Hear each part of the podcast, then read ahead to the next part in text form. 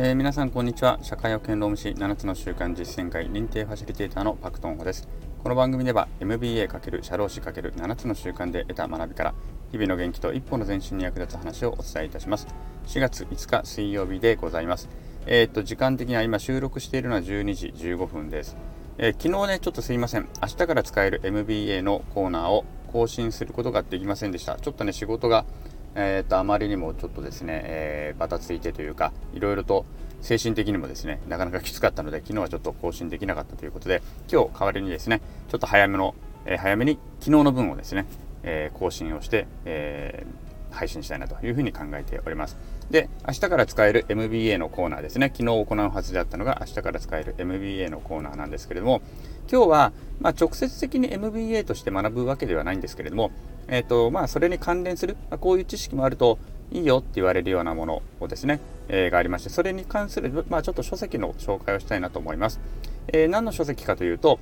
え論理的思考が育つ、あ、ごめんなさい。論理的思考力が育つ10歳からのフェルミ推定。ね、論理的思考力が育つ10歳からのフェルミ推定という本でございます。フェルミ推定っていうのを、えっとね、聞いたことある方もいらっしゃるとは思いますが、ご存知かな？うん。えっ、と、これはですね、もともとは物理学者なのかな？物理学者の、えー、なんたらフェルミさんっていう方に由来するものです。このフェルミさんっていうのがこういうね、えー、まあ発明したわけじゃないんだけど、そういうのがなんか得意でっていうことでフェルミ推定と言われるようになったのらしいんですけれども、どういうことかというと、実際に調査することが難しいような、その、なんていうのか捉えどころがない量っていうのを、いくつかこういろんな手がかりをもとにですね論理的に推定推論をするっていうんですね。で論理的に推論して短時間で概算するっていうのをフェルミ推定と言います、まあ、結構一時流行ったのかなっていう気もします。まあ流行ったからこういうね10歳からのフェルミ推定なんていう本も出てきてると思うんですけれども例えば東京都内にあるマンホールの数はいくつとか地球上にアリが何匹いるとか車のワイパーは日本中の車のワイパーは何本とか電柱は何本みたいなのをあの推定をしていくんですね。でそれを推定というのはもちろん当てずっぽではなくて、えーと、いろんな根拠を立てていくんです、うん、例えば何,、えーと、何メートルおきに電柱っていうのはあるのでとかね。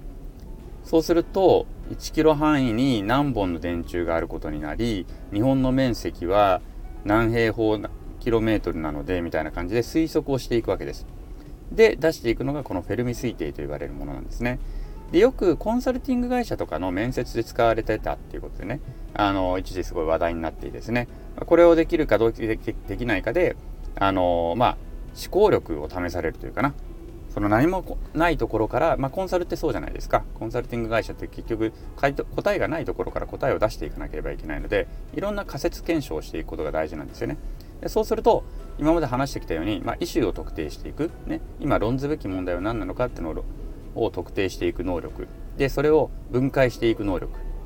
うん。まあ、こういったものがどんどんどんどん仮説を立てていくっていうねその能力が大事になってきて、えー、それを試すためにこのフェルミ推定っていうもの、ね、がよく面接とかで使われていたようです。今も使われてるのか？なうん。いたようなんですね。はい。でそれでちょっと流行ってですねこういう本も出てきたということです。でちょっとこの本をね、あの第1問、これ小学生用に10歳向けに書いてるので、漫画で書かれていて、漫画だけじゃないか、漫画もちょっと入っていたりとかで、漫画じゃないな、まあ、挿絵がたくさんあって、あのフィルム推定っていうのを楽しく教えてくれます。例えばどういうのが言うとあるか。これね、お昼時に聞かれている方だとちょっと申し訳ないかな。いっか。まあ、可愛いお話とね、もう小学生向けなので、必殺、えー、まずはうんこの話から入ってきます。一時流行ってね、うんこドリルなんてものも流行りましたけども、えー、小学生向けの本なので、必殺うんこからで入ってるんですけれども、あんま連呼するんだって感じですね。すいません。えっと、問題。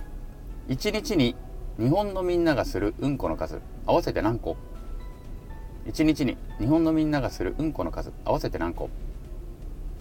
さあ、皆さんこれどうやって答えられますか？これを推定していくのがフェルミ推定っていうんですね。これをどうやったら分解して計算式が成り立つかっていうのをまず考えていくんですよね。うん。例えば、例えばっていうのは、まあ、この本でね、まあ、もう答えから言ってしまうと、こういうふうに推定できるんじゃない？っていう書いてあ書いてあるのが、1, 1人がトイレでするうんこの数かける1日にトイレに行く回数かける日本の人口っていうのを掛け合わせれば1日の日本のうんこの数って出ますよね。すいませんね、連呼しててね。もう一回言いますね。1人がトイレでするうんこの数かける1日にトイレに行く回数かける日本の人口これすると1日日本のあのうんこの数出ますよね。出ますよね。で、これを推定するわけです。そうすると、まあ、この本によるとね、まあ1、1人、1人3個かと。1人、じゃあ大体まず3個にしようと。この辺はね、経験とか体験から、あの、もう推測なんですよ。ここはもう検証ができないから、フェルミ推定は、あの、あえてこういうとこはいちいち検証しないです。まずとにかく推定する。1日3個だと。で、回数は1日1回だろうと。そして日本の人口1億2000、1億2000万をかけると。1億2700万人をかける。ね。そうすると、3個かける1億2000万、まあ、もしくは1億2700万、まあ、1億2000万でも OK です。そうすると、3億6000万個というような、えー、1日の日本の、えー、うんこの数が出てくるというような話なんですね。えー、こうやってやってフィルム推定っていうのをやっていく。で、これを、まあ、ビジネスでも使えるよって話ですね。MBA の授業の中でも、例えば何かわからないことがあった場合、こういう考え方でフィルム推定なんかも使って、あのまずは推測していくっていうのが大事ですよと仮説を立てていくねイシューを特定するためにフェルミ推定的なものも大事ですよとこれ計算式がこういうふうに立てられると他の数字根拠を出して入れられる数字っていうのも見つけられることが可能になってきた場合不明のところがねあのー、ある意味出てきますよね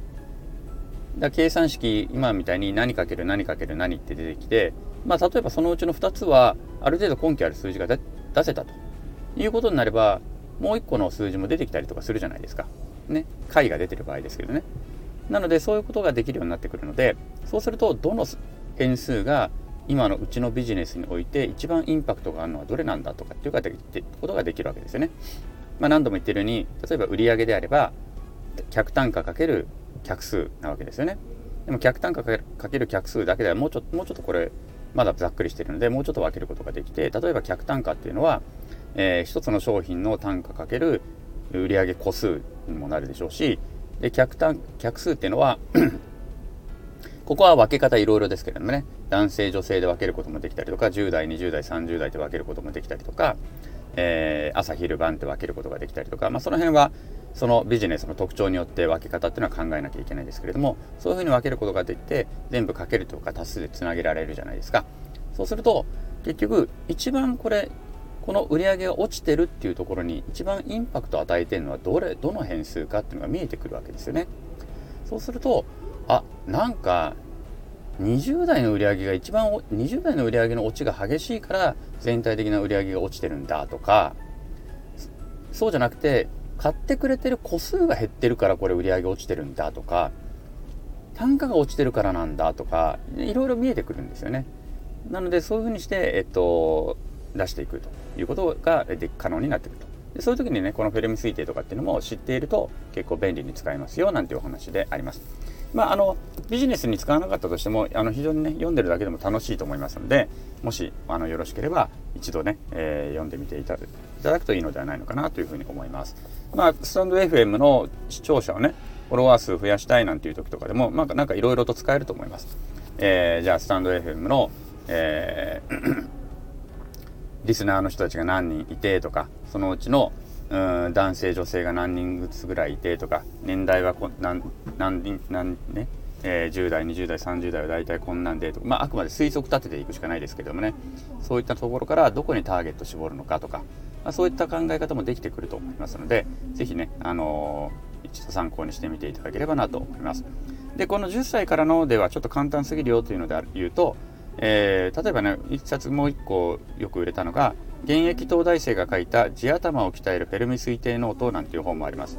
現役東大生が書いた地頭を鍛えるフェルミ推定ノートなんていうのもありますので、こちらもね、結構分かりやすくておすすめですので、ぜひ、あの、一度ご覧になっていただけるといいのかなというふうに思います。はい、あの、概要欄にリンクも貼っておきますので、もし興味がある方は、えー、ご覧になってみてください。ということで、今日もお聴きくださりありがとうございました。えー、今日の放送が面白かったり、ためになった人は、いいねいいねとかコメントとか、レターなんかくれると嬉しいです。昨日より今日、今日より明日、一日一歩ずつでも前進し、みんなでより良い世界を作っていきましょう。それでは今日はこの辺で、さようなら。